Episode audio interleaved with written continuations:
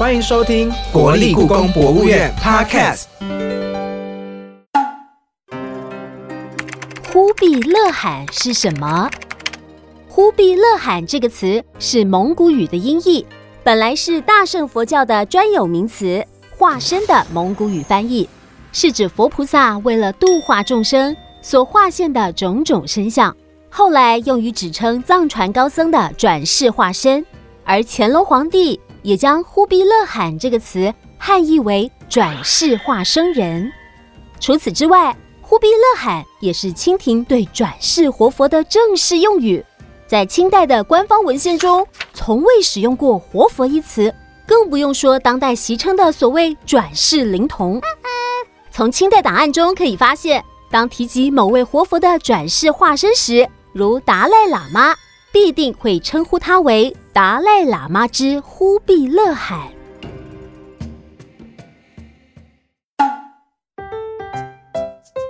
我是 Eddie，我是 Umas。听完刚刚的故宫小百科，那我们了解忽必勒罕这个名词的意义。那今天呢，我们就邀请到了国立故宫博物院文献处的刘国威研究员兼科长。那我们今天要请科长来跟我们聊聊关于西藏还有藏传佛教的五四三，尤其是跟今天的大家看标题就知道，跟我们今天的展览有非常大的关系。欢迎吕老师，吕老师，大家好，吕老师好。那在这里呢，我们就要请问刘科长，就刘老师哈，就是因为我们刚刚听到忽必勒罕的意义嘛，我们知道它的意思是什么，但是为什么刘老师会用这样子的一个词汇当做这个展览的一个主题呢？就是针对这个展览，它他们之间有没有什么意义上的连接？呃，我想这个展览，因为它的副标题“清代活佛文物大展”，其实可能一般人比较容易了解。嗯，好，所以一般讲到“活佛”两个字，当然都会就直接连接到啊，所谓藏传佛教里面的转世活佛。嗯，好。但是“活佛”这个字眼，其实在当代里面，当初它是一个汉文里面的一个称呼。嗯，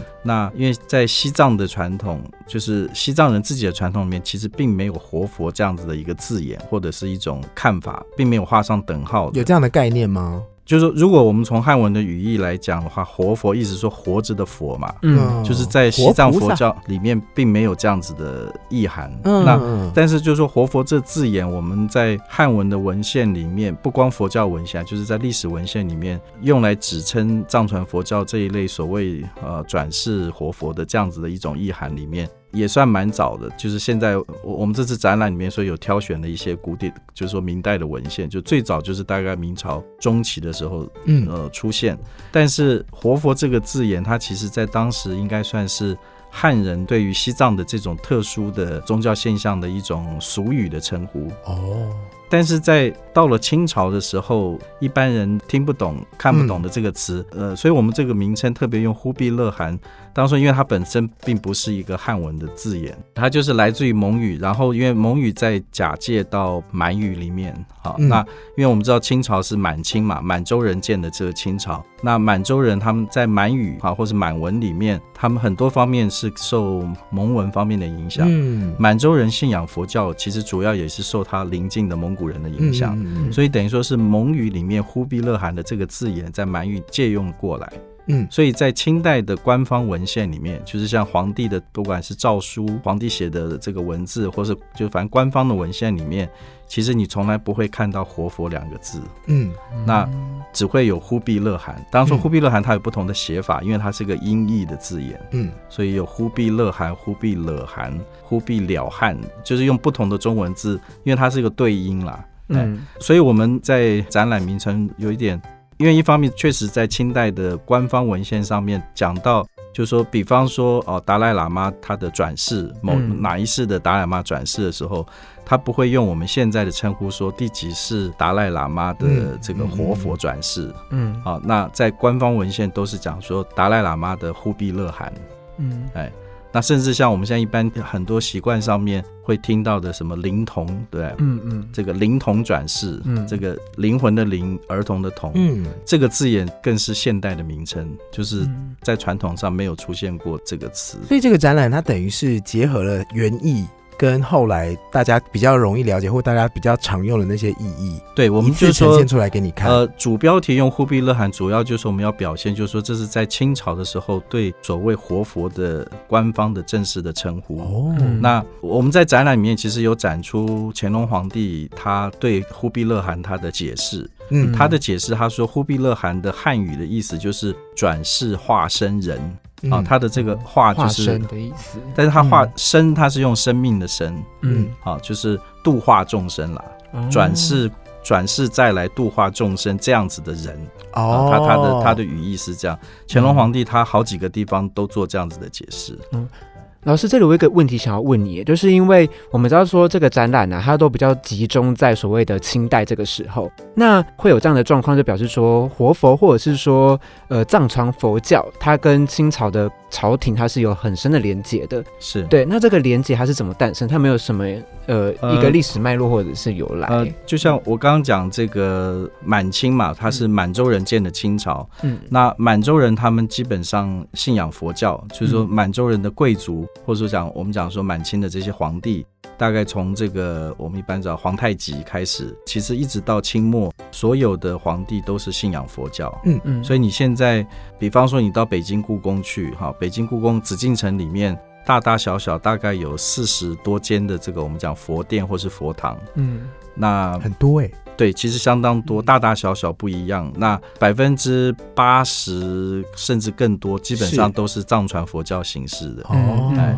也就是说，这个满清的皇帝他们信的佛教是所谓的藏传佛教。哎，但是就我刚前面讲的，就是说，但是他信藏传佛教，一开始他不是直接跟西藏接触的藏传佛教，是透过蒙古人接触的。所以满洲人他在很多对于佛教信仰的这些习俗上面，等于说。一方面是蒙古人，那当初后来还有跟西藏直接的往来，嗯，哎，那再来就是说，所谓在西藏佛教里面转世活佛的这种体制，它其实并不是一开始就有，它也是在西藏佛教慢慢演化出来的，嗯，那所以我们这个展览特别为什么讲清代？当然一方面是因为我们故宫的东西最主要是清宫的收藏为主嘛。所以清宫里面，他们因为皇帝信仰佛教，所以清宫里面关于这些藏传佛教这方面的文物有相当的收藏，啊，这个是一个原因。再来一个原因就是认证活佛的这个体制，把它变成一个制度。特别是变成一个有点像说，在清朝的时候，他把它列入成一个法律条文，因为这个在大清会典里面有明白的规定。哦，他说有一个规定是怎样怎样怎样可以认证。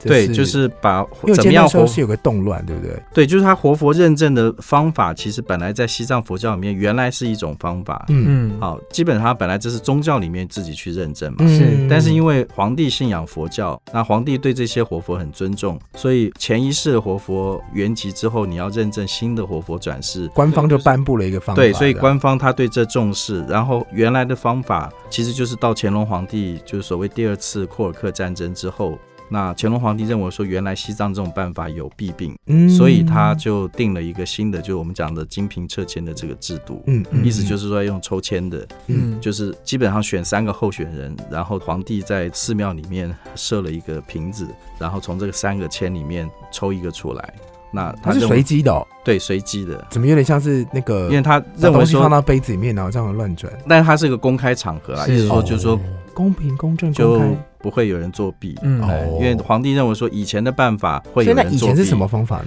以前的办法基本上就是说，由他们自己教派里面当时其他的高僧，嗯，由他们来认证。嗯，然后当说在格鲁派里面。格鲁派就是当时清朝所比较信仰的这个这个宗派，啊，就清朝说称黄教嘛，嗯，就是在所谓格鲁派黄教里面的一个，就是在这个宗派里面特别的一个习俗是，它会有所谓的护法来做认证。那当初这个护法就是佛教里面有很多护法，但是在格鲁派里面，当时所谓的这些重要的护法。等于说，这个护法他降神在某一个，我就像我们台湾讲的鸡童，哎，鸡身的身上，然后他在被附身的时候，他来认证谁是哪一个。对，那但是乾隆皇帝他认为说，那个时候的这种所谓护法降神的这样子的，会有争议吗？他认为说他作弊、收受贿赂，哎，因为因为乾隆皇帝其实在他的文章里面，他特别明白指出来，他还指名带姓讲出来说。他讲的是蒙古的啦，因为在清朝那时候确实蒙古的重要活佛的转世都生在贵族家，都是贵族家的小孩。嗯，那乾隆皇帝他就说 哪有这种事？那确实是当时贵族也有，因为因为你自己的小孩被认证为活佛，在那个社会环境里面，就等于说一定是提升也是对，就是马上地位不一样。那所以乾隆皇帝他还特别还举一个例子，他是说呃某一世的哲布尊丹巴，就是当时蒙古地区的地位最高的活佛，他的这个头衔名称。他圆寂之后，然后这个护法神指认某一位蒙古贵族的妃子。那时候怀孕，她肚子里的小孩说她生出来就是下一任的活佛转世，嗯，但结果生出来之后是个女孩子，嗯，那个年代里面一定要男的才是活佛嘛，是那所以乾隆说这个岂不可笑，所以他他认为说这中间有毛病，所以他就定了等于说以他皇帝的这个身份来定了新的制度。哦，老师，我有一个问题，因为你刚才在讲这个活佛转世或者是灵通转世这个点的时候啊。我又想到，在好几年前，其实我小时候我就曾经看过新闻，说有呃西藏的高僧，然后来台湾寻找，是是，对，那。这个脉络它是一样的吗？就是还是说对类似？不，我刚刚讲说这个当时像乾隆这个时候定的这种所谓金瓶之签的这个制度，补充一点就是说，它其实并不是规定西藏所有地方各个教派里面寻找活佛转世都要用这个制度。哦，它其实因为在清朝的时候，活佛有很多各个地位不一样。哦，在清朝的时候，它有些重要的活佛，它是官方有特别册封给头衔。嗯，那。最高的头衔其实也是一个蒙文字眼，就是我们中文讲呼图克图，嗯。嗯，好，就是蒙语的发音大概库图图这样子的一个发音。哎，那可以顺便讲一下忽必勒汗的蒙古蒙文发音，类似是库比汗，库比好。哎，我的蒙语发音不标准，但是大家类似感受类似这样子的感受一下，呃，发音。那其实，在清朝的时候，只有呼图克图未接的这个活佛，才必须要用金瓶抽签。所以同时会有很多的活佛嘛，在同一个时代，在清朝当时理藩院的这种呼图克图，它是要造册列名的。嗯，呃，到清朝末年的时候，我们现在一位大概算有呼图克图头衔的，大概超过三百位。是同时间只会有一个，还是说他同时间可能会有两三个？就是说同一个呼图克图的世系只会有一位啦。嗯，但是一个教派里面，它有很多的活佛世系嘛，就像说格鲁派黄教里面，它有一些。传统上讲，藏传佛教有四大教派，它有其他的教派也会有它的活佛转世。嗯，但是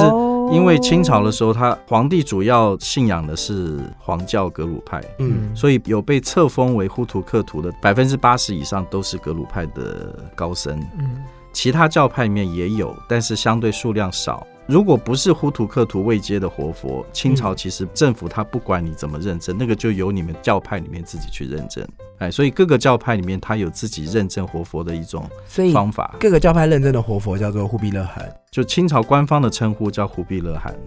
忽必勒汗是对所有活佛的一个通称，嗯，就说是个蒙语的这样。所以每个教派只要有自己的活佛，他们就可以说他是忽必勒汗这样。对，就是会称他为忽必勒汗。对，但是我我要强调，就这是一个蒙语的称呼。对，但如果在西藏所找的活佛，西藏人他们不会用忽必勒汗这个字眼来称呼，嗯他是会用藏语的称呼。就藏语，它传统上它是所谓的朱古。那朱古翻成中文就是佛教里面我们讲的化身，嗯。嗯，就是变化的化身体的身，这是佛教的一个概念，嗯，意思就是说这个佛菩萨为了度化众生，他可以变化出很多的身体来度化，这是佛经里面的一个一个概念理论，所以藏语里面称叫做朱古。啊，说或者现在大家很多听过说仁波切，对啊，仁波切，对，但是仁波切是一个尊称，它本身并不是活佛的意思。那不管是居古仁波切，或是忽必烈或是这个忽图克图，是不是都可以理解为它是某一些宗教信仰团体当中的算是精神核心？就是呃，某方面可以这样，但是我讲说，它这个是一个头衔的名称，嗯嗯，但是不同的所谓的活佛转世的这个世系，它的这个传承世系，比方说达赖喇嘛，这是一个。班禅喇嘛这是一个哦，这是在西藏除了像像达赖、班禅这些是比较位阶高的嘛，比较有名的，但是有些可能是只有在当地某一个寺院里面自己承认的活佛，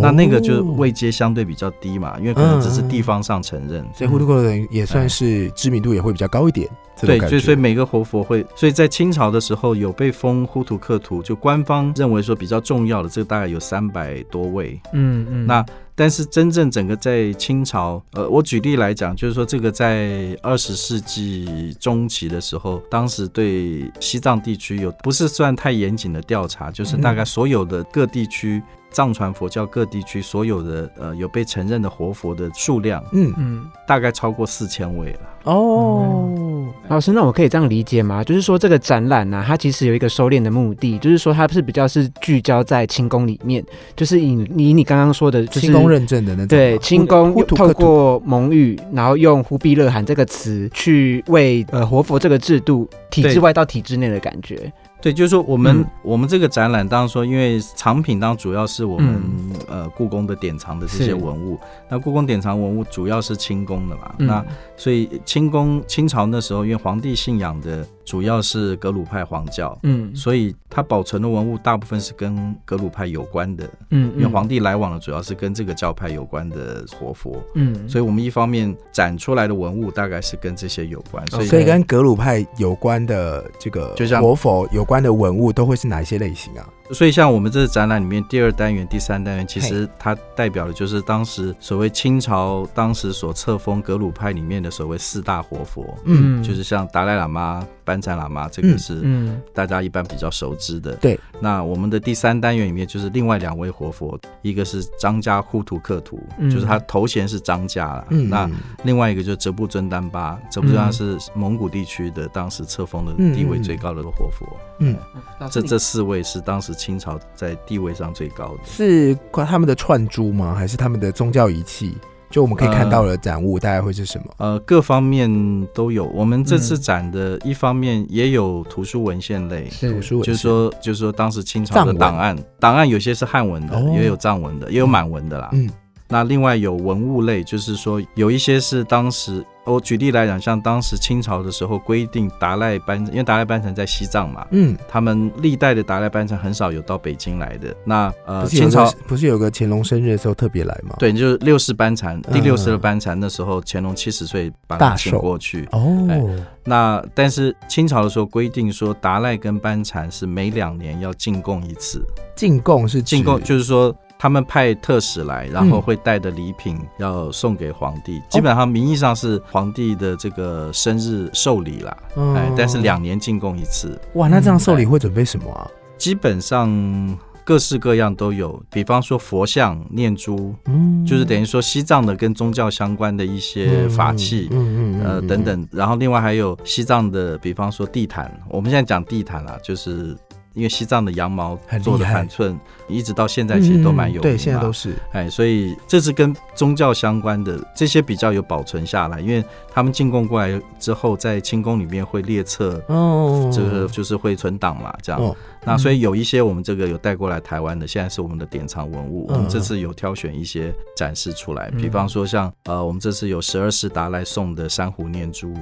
十三世达赖也是送的念珠，或者是像你刚刚提到六世班禅，他当时见乾隆的时候有送的嘎巴拉念珠，其实就是人骨人骨做的念珠，这是这当时西藏才特有的，因为在藏传佛教里面有些是用人骨来做的，嗯嗯，非常厉害。那另外还有一些，当除了西藏进贡，就是说西藏的活佛所进贡过来的这样子的文物以外，是因为清朝皇帝在宫廷里面，他们也信藏传佛教，嗯，所以清宫当时有所谓造办处嘛。所以皇帝他也会下令说，造办处是什么？造办就是等于说皇宫里面的工匠，皇帝想要做什么东西，他会命令工匠来做。比方说陶瓷，因为皇帝那时候要什么有什么，对他最有钱，权力最大嘛，所以他有各式各样的个人才。D 打磨器。所以像我举例来讲，像乾隆皇乾隆皇帝，因为他对佛教算是投入最最多的。比方说，他看西藏的这个送来这个佛像，他觉得很庄严，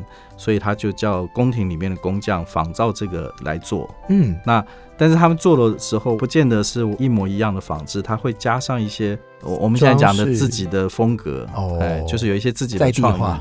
哎，就是我们现在讲也是一种文创啦。对，那我我举个例子来讲，像我们这次展的文物里面，比方说珐琅，哈，因为珐琅的这种工艺是来自于西洋，所以当时在清初的时候，宫廷里面从西洋传来，才有这种珐琅的这样子的工艺。西藏人是不会做珐琅，嗯，或者还有玻璃，嗯，玻璃这也是西洋来的东西。他们做了玻璃佛像吗？不是佛像，是主要是法器啦。像我们这次展的里面有像这个宫廷里面，就是佛殿上面供的八吉祥，那个八吉祥是有铅的这个珐琅的，是以珐琅的材质做的。八吉祥是什么？八吉祥是佛教里面就八种吉祥的象征啦。那但是传统上在藏传佛教里面，它有的会做成贡品供在佛殿上面。哎，那传统上都是铜做的，因为可以长期保存嘛。但是在宫廷里面，它会镶嵌，有的镶银、镶金，但是当时在清朝就是镶珐琅。嗯，然后我们这次有展，另外有一套的八吉祥，但是那八吉祥现在只剩下五个啦。本来它是它是有类似有金刚杵啊，然后呃金刚杵不算在八吉祥里面，像我们讲说像有时候吉祥节啦，或是双鱼，或是宝瓶啊等等这些八种的这种吉祥的象征。那我们这次展的这个里面有一个是雍正年间的时候做的八吉祥，但是这个现在我们这边只剩下五个啦，只剩下五个。但也是珐琅的材质吗？它它最它外面有用玻璃的罩子做了玻璃的罩子把它罩起来，哎。那那个玻璃的罩子，在那个年代里面，只有清宫有，就是皇帝有钱才做得出来。对，所以就所以这个等于说也是代表当时清宫的一种特色，因为当时因为在西藏或是蒙古地区，他们。一样的东西，但是他们不会用没没有这种工艺技术或是材料来做，所以我们这次我们展出来的像宫廷里面的所做的跟藏传佛教相关的这些的工艺品文物里面，等于说代表也是当时清朝这方面的特色，也可以讲说展现当时清朝皇帝在宫廷里面的佛教信仰，嗯，也带出藏传佛教的法器的一些不同风格的呈现。所以我们这一次的展览等于说是。呈现了可能有藏或是蒙那边对于清朝就是满洲的影响，然后当时的佛器，然后在故宫这边展出。那如果老师，你可不可以建议我们现代人的角度如何去欣赏当中的文化意涵？因为它其实当中有包含太多太多的东西在里面了。我们要怎么样能够感受到当时里面，比如说文化的生命力这样子？其实，在国内外，或是包括大陆那边的博物馆，关于西藏佛教这方面的主题的展览，其实。主办过很多次，嗯，但是大部分着重的可能都是西藏佛教艺术方面，嗯，就是因为西藏佛教的不管佛像或者是唐卡，对它都有很独特的一个风格，所以一看就知道说哦，这是西藏式的风格的。那我们这次的展览当然也有这方面的展品，但是因为我们这次展览主题不是谈所有的西藏佛教，就我们因为我们有个时代性，主要谈是清代，所以。我们比较有一个特定范围，我们要特别要介绍的是清朝那个时候关于藏传佛教，所以我们副标题讲的清代活佛嘛，嗯嗯，呃，因为满清的皇帝他信仰格鲁派，嗯，所以他跟他来往的这些活佛就是格鲁派的活佛，嗯，那。所留下来的这些交流的文物，也是跟这些背景相关。公文书信往来的一些所以我可能就假设我自己穿越到了清朝，我可以感受到当时我们跟西藏那么遥远的地方的宗教方面的往来。一方面，其实我们要介绍，也就是说，当时在这样子一个文化交流上面，他所留下来的东西。老师，对于这次，也就是说，他这次展出来的文物，并不是你在西藏会看到的。藏传佛教文物，它是清宫里面的藏传佛教文物。哦，老师，对于这次的展览啊，你有分四个单元、四个主题嘛？那我对于其中一个主题就很有兴趣。那个主题的单元的命名是叫做“走进活佛的生活中”。那在这个主题里面，你主要是要呈现出什么样的东西？呃，走进活佛生活，我们当时在策展的过程里面，就是对这个单元，我们其实讨论很多次了。第一个要怎么样命名哈？嗯，就是说，因为我们大的标题因为是呈现是清代的活佛，是那但是我们的藏品其实主要是跟清宫相关的这个部分嘛，嗯，所以走进活佛生活，我们其实要表达的并不是所有的藏传佛教的活佛，等于说是当时跟清宫有往来的这些活佛，活佛，嗯，那一方面是要表达，比如说跟清宫有往来这些活佛。他们在宫廷里面，比方说他的公务生活跟私生活这两方面，嗯，公务的生活指的就是说，因为活佛本身是一个宗教性的角色，所以当时他在清宫里面，他平常可能是要，因为皇帝信仰佛教，每天那个在清宫里面，他其实都有一些藏传佛教的法事活动，就这种宗教活动。那来做这些宗教仪式的是由这些活佛，那这个等于说是他的工作嘛，嗯，这是公务这方面。但是活佛生活在清宫里面，他还有他私生活的一部分，所以。我们这次像比方私生活，我们就展示，就像我们前面提到，像喝奶茶，嗯啊，我们这次有展出来当时清宫里面的喝奶茶的这种茶具，哦，生活感很重哎。但是它的那个奶茶的茶具，当然跟西藏的地区的奶茶的茶就是形制类似，但是清宫里面做的当然就比较华丽精美嘛。那就是它有的是相同的啦，而且有些它你还可以看到它是蒙古地区的奶茶的茶具，嗯，或者是西藏地区的奶茶茶具，因为这两种。都有不一样，嗯，不太一样，嗯。那另外还有就是说，像活佛他们，我们这次展就是当活佛自己使用的法器啦，等等这些。那另外在我们这个走进活佛的这个单元里面，我们另外呈现的一些挑选的文物是清宫里面，像养心殿啊、玉清宫、避暑山庄这几个，大家都是清宫里面重要的一些殿堂嘛。比方在养心殿里面就有乾隆皇帝他自己的一个私人佛堂，有一些文物，乾隆皇帝他私人佛堂里面所供的这些佛教的文物，嗯，现在是我们的典藏，所以我们这次有挑选一些，等于说让大家知道说当时在宫廷里面的活佛，或是跟藏传佛教相关的这些一些痕迹嘛，跟一些历史故事，哎，就是从这方面来做一些介绍。透过文物来介绍当时信仰的这个环境，嗯，这样，嗯，老师，我有一个小小的问题想要问你一下，就是因为我觉得啊，在台湾，尤其对台湾人来说，藏传佛教它都是一个非常非常神秘的佛教派别。那如果我们这次去故宫看这个展览呢，会不会有这种解密，或者是说去破除神秘感的一种感觉？还是说，我想应该会有一些啦。我们一般对藏传佛教会觉得神秘感，嗯，我觉得两方面，一方面因为很多人讲啊，藏传佛教是什么密宗啊，嗯，密宗或是密教，那听到这个字眼会觉得比较有神秘性，然后再来就是说，因为西藏原来西藏所处的这个地理环境在高原地区，我们大部分的人不是那么容易去，嗯，所以对那个地方会自然会有一些比较神秘的这种想法，嗯，但是这几年来，我觉得一方面因为藏传佛教现在在台湾。从这个不管印度尼泊尔，或者是说从大陆那边的藏区的一些藏传的僧人，像来台湾弘法，这么几十年下来，等于说跟台湾这边的佛教徒也有相当的交流接触。我们现在透过这些文物去了解，我觉得那个隔阂性会，你看多了会比较了解。比方说他们的佛教信仰为什么会是这样子展现的。因为西藏佛教，它可以讲说是一个民族性很强的一种宗教文化，就是说你一看就知道说哦，这是西藏式的东西。嗯，哎，但是我们透过清宫的这些典藏下来的文物，我想可能可以进一步了解，就是说，因为清宫的这些藏传佛教的文物，跟我们现代所看到从西藏地区来的那个文物，还是有一些差异，因为它有一些时代上的，它中间还是有一些发展。嗯，哎，那我想可以透过这些文物去了解它背后这个文化。的这个背景，嗯嗯嗯，可以了解到更多它后面的一个意涵，或者是说看到它一个发展的一个脉络这样子。那我们今天的主题就大概到这里结束。那最后我们会进入一个单元，叫做“比武招亲之故宫给问吗？”比武招亲，故宫给问吗？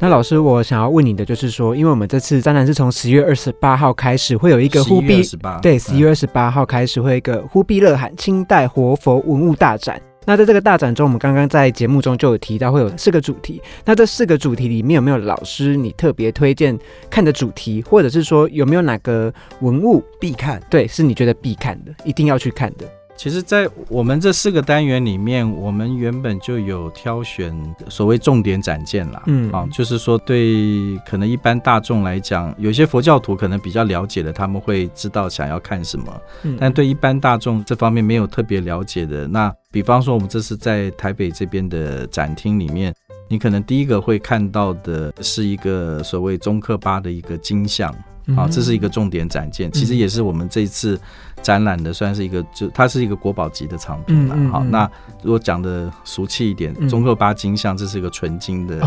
造像啊，所以当说这个比较少见嘛，然后且最主要另外还有它是有它的历史背景在了啊，就是我们刚刚前面讲说，就乾隆四十五年，乾隆皇帝七十大寿，当时邀请。第六世的班禅喇嘛，他从西藏千里迢迢到了，他们最早见面是在承德避暑山庄那边见面，然后之后再请到北京去。嗯啊，那当时那个年代里面，其实西藏人从高原下来，真的是千里迢迢哎。对，那时候现代我可能就觉得千里迢迢了。那时候他前后走就一年多的时间，他走了一年多，因为他是高僧，中间当然很多地方会停下来弘法。啊，在所以在六乾隆六十九岁六十八岁半的时候就说，哦，那七十岁。如果要去的话，我现在就要出发。他其实两年前就提出邀请了，哎，所以他带着他六十九岁。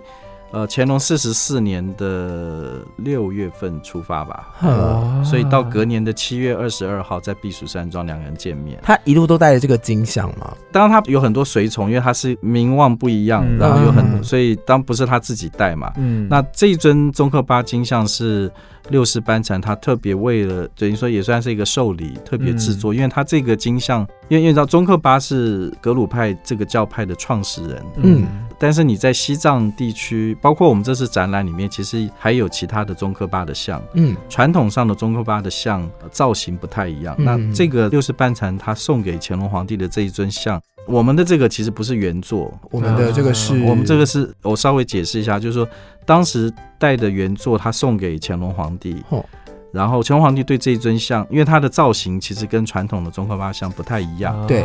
乾隆皇帝对这尊像很重视，很喜欢，爱不释手。六世班禅他后来被他们见面之后，在当年的八月下旬就到了北京。嗯，那很不幸的，他的后来得了天花，在。十一月初二的时候，在北京圆寂，所以然后乾隆皇帝也非常难过。那六十班禅圆寂之后，乾隆皇帝也当然也为他的后世做了很多的布施啦，等等这些。嗯到了再下一年，乾隆四十六年的时候，乾隆皇帝七十一岁，对，七十一岁的时候，他就下令请宫里的造办处的人，在那一年里面，他叫宫廷里面的工匠前后仿做了三尊原来六十班禅送的这一尊宗喀巴像。哦，两尊是所谓的紫金，紫金其实不是金是什么？紫金是一种合金，它其实是一种铜合金啊。OK，然后它是什么颜色吗？嗯。就是比较暗色一点，不是像黄铜，黄铜是比较像黄金的这种颜色，嗯它是比较有一点深咖啡色吧。嗯深咖啡。它紫金其实是当时西藏对做佛像的一种，当时班禅喇嘛那边扎什伦布寺的一种特殊的技术做出来的。嗯，所以用这样子的合金做了两尊。嗯。然后另外一尊就是纯金的，这一尊纯金的现在在我们这。我刚刚一路就是想问说，所以我们现在这个纯金是哪一个？嗯，那这个纯金的中后八像在原来是供在避暑山庄，哼，哎，那现在辗转到台湾来，所以等于说。这样子造型的像，连同原来六十班禅送，总共有四尊。四尊，另外这三尊都在北京。故宫展出的那一尊是纯金的，后来在在造办处所做的。对对，哎，那但是做的非常的精美，而且保存的也很好。哎，所以这个是我们现在国宝级的文物。必看。哎，对，所以现在听众听到这里就知道，这个国宝级文物这次展览的重点哦，记得。要去看一下。